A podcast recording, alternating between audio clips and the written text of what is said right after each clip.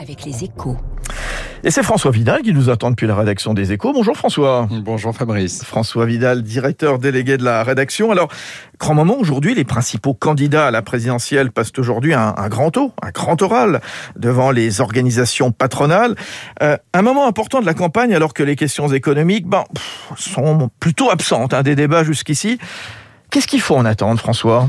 Euh, Vous avez raison, hein, l'économie est le parent pauvre de, cette campagne, mais, mais, les entreprises, elles, ne sont pas oubliées dans les programmes. Hein, et au-delà des différences de fond entre les candidats, il existe une forme de consensus parmi les favoris des sondages, Emmanuel Macron compris, autour de l'allègement de leur fiscalité.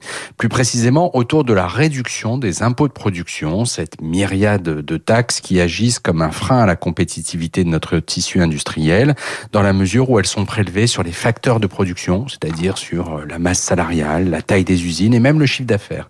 Ce consensus a de quoi rassurer les chefs d'entreprise hein, qui ont fait de la poursuite de la baisse de ces prélèvements engagés ces derniers mois leur cheval de bataille. Hum.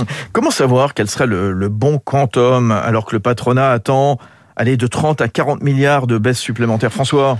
Alors, grâce à une analyse inédite de l'Institut Montaigne que les échos publient ce matin, il est désormais possible de répondre à cette question. Hein. En gros, les impôts de production représentent un peu moins que ce qu'on pensait, c'est-à-dire 100 milliards contre 120 milliards, mais en revanche, ils pèsent beaucoup plus lourd qu'ailleurs en Europe.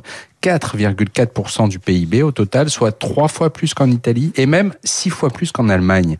En clair, c'est un peu comme si nos entreprises disputaient la course à l'export avec des semelles de plomb, tandis que leurs concurrentes portaient des baskets dernier cri. De quoi largement justifier que le prochain quinquennat soit celui d'une forte baisse des impôts de production, maintenant que le taux de l'IS a été ramené de 33 à 25%. Mais les dirigeants d'entreprise seraient bien inspirés de demander aussi aux candidats comment ils comptent financer ces réductions. Les plus bêtes du monde, disait ce matin d'ailleurs dans les échos Étienne Lefebvre, hein, qui égrène cette longue liste euh, comprenant euh, C3S, CVE, contribution française sur les entreprises, taxe sur le foncier bâti, versement transport, forfait social. N'en jetez plus. Merci François Vidal. Rendez-vous demain François.